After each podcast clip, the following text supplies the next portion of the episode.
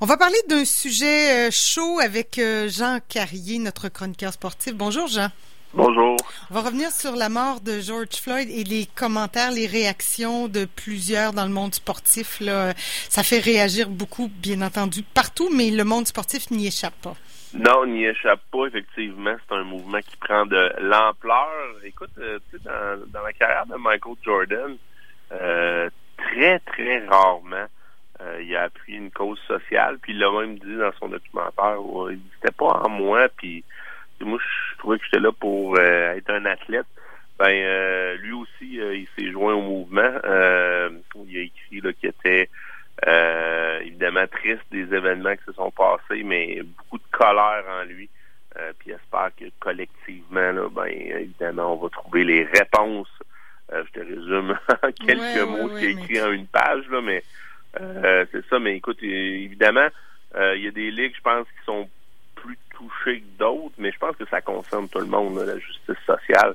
Euh, évidemment, la Ligue nationale, elle aussi, n'est pas, je dirais, une ligue qui sort souvent dans les médias pour défendre cette cause-là. ben, la Ligue nationale l'a fait également.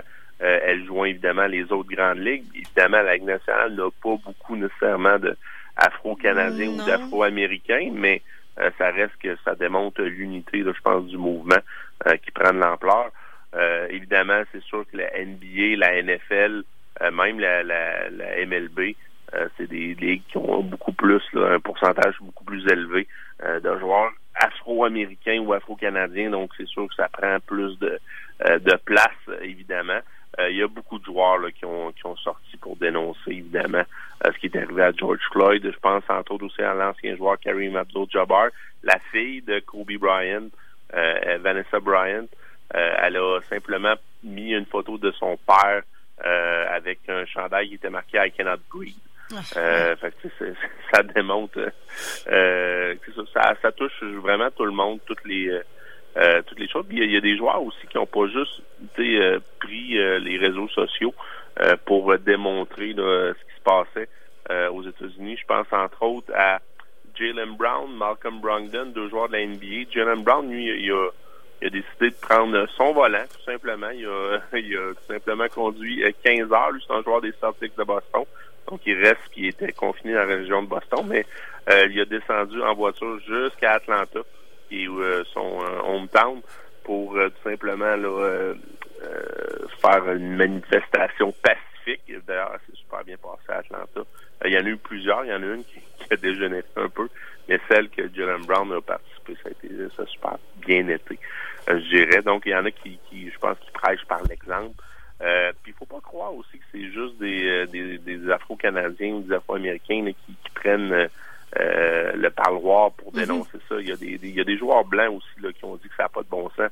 Entre autres, Gordon Hayward, qui est un coéquipier là, euh, de Jalen Brown avec les Celtics.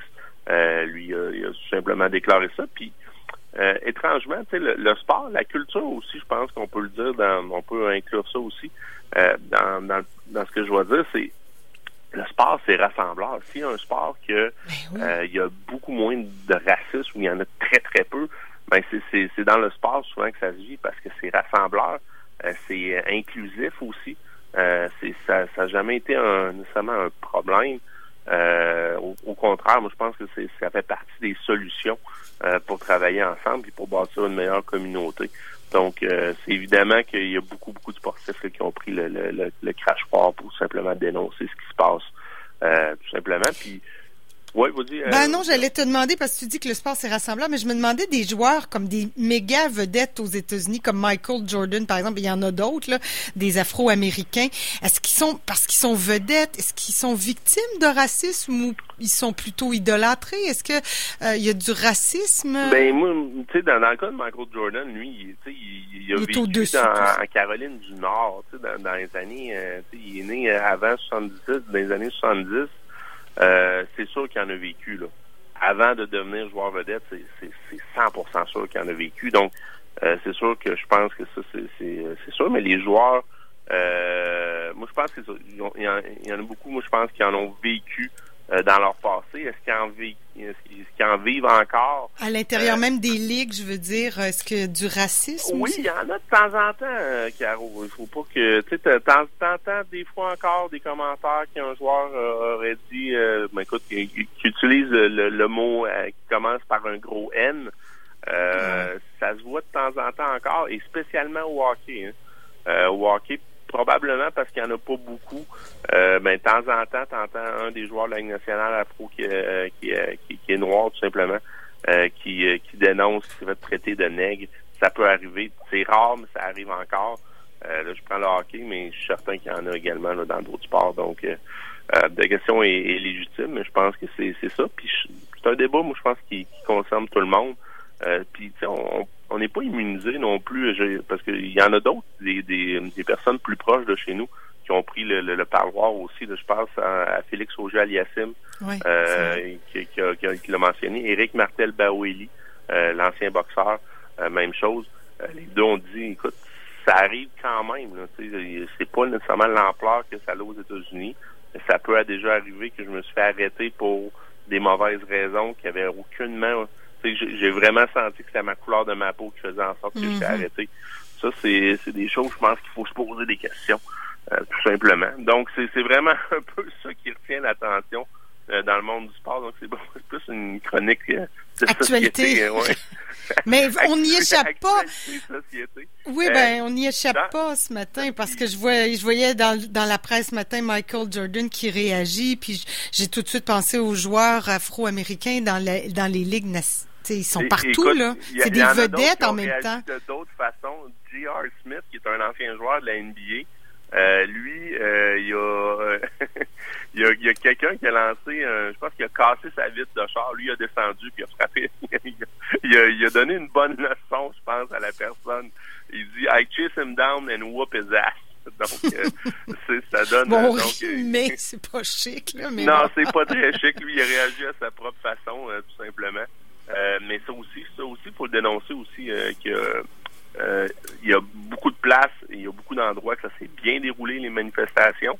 Il y a eu par contre des, des, des, des, écarts de conduite à beaucoup d'autres endroits. Malheureusement, des fois aussi, je pense que dans les médias, c'est sur ça qu'on insiste, alors que ça devrait être plus sur le message, parce que le message présentement, il est partout là, il est partout en Amérique du Nord. C'est c'est un message qui est, je pense, entendu de façon forte j'espère qu'il va y avoir des changements. Ouais, on, on, va le voir parce que eux, pas, on les aime quand même, nos cousins ou nos, nos voisins du Sud. Euh, ça, ça, me touche un peu de voir les États-Unis un peu là, à, feu et à sang, un peu comme oui, Oui, puis en plus, en pleine crise de la COVID, veux, veux pas, moi, je peux pas m'empêcher de me dire, bon, ben, tu sais, plusieurs ont des masques parce qu'ils ben, manifestent, mais reste que la COVID, ouais. On peut pas s'empêcher d'y penser, là. Il y a quand même la COVID qui rôde. Mais, ouais, effectivement, tu fais bien de le mentionner. ça prouve aussi, Caro, que le, ça prend quelque chose de très fort parce qu'on n'entend pas nécessairement parler de la COVID présentement. Non, c'est ça.